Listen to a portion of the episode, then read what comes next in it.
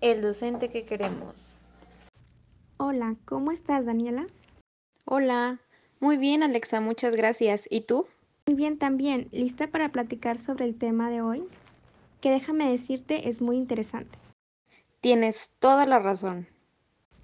Para introducir el tema es importante definir el concepto de docente. Al docente se le conoce como a la persona que se dedica profesionalmente a la enseñanza y este puede ser de carácter general o puede especializarse en un área específica, ¿no? Exactamente. Entonces, un docente viene siendo un maestro, un profesor, ese guía que comparte sus conocimientos, como bien dijiste, de manera profesional. Muy bien, pero entonces, en la actualidad y como en todos los cambios que se han tenido en la misma, la gente demanda a un docente en específico. Así es, la sociedad tiene un modelo de cómo debe ser el docente de hoy en día, de cuál es el maestro que satisfaga el servicio educativo de sus hijos y eso es de lo que vamos a hablar, el docente que queremos. Así es, pero entonces cuando hablamos sobre el docente que la sociedad demanda, ¿de qué estamos hablando realmente? ¿Cuáles son esas cualidades que debe tener el maestro de hoy en día? Pues mira, hay algunos puntos, porque déjame decirte que estuve investigando, estuve leyendo e identifiqué los puntos que eran más repetitivos. ¿Y qué encontraste? La sociedad de hoy en día busca que el docente sea un experto en los contenidos, que logre dominarlos y que sepa compartirlos con los alumnos, que encuentre la manera y la estrategia de llegar a ellos y de hacerles entender el tema. Eso es algo muy importante. En mi opinión, es muy importante que un profesor efectivamente tenga un dominio sobre el tema que está tratando, obviamente. Claro, ¿cómo va a ir un docente desconociendo el tema a tratar de clase?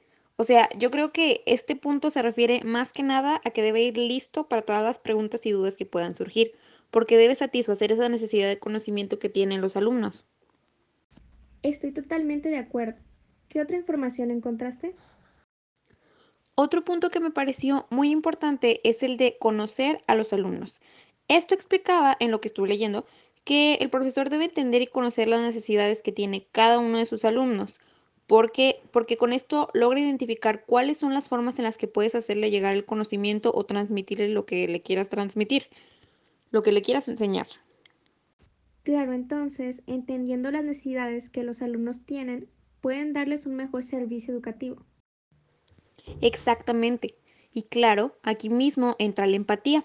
Ese valor que desde mi punto de vista es también súper importante en los profesores. O sea, sí deben tener su lado exigente, pero también deben lograr esa intención de percibir los sentimientos de los alumnos porque pues no son robots. Así es, y es más que nada para que se establezca una buena relación entre y con sus alumnos.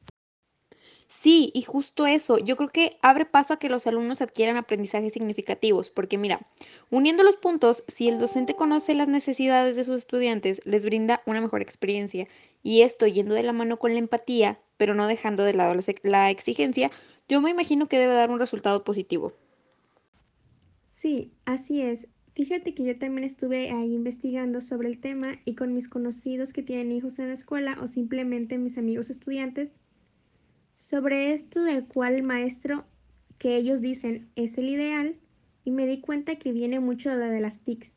Y con esto muchísima razón, porque actualmente, y más con esta situación de pandemia, con la nueva modalidad y con todos estos cambios que se han tenido que hacer, pues sí es muy importante que el docente esté muy relacionado con el tema. Sí, ahorita pues ese es el medio en el que los maestros se comunican con los alumnos y por ahí mandan tareas y las clases y todo.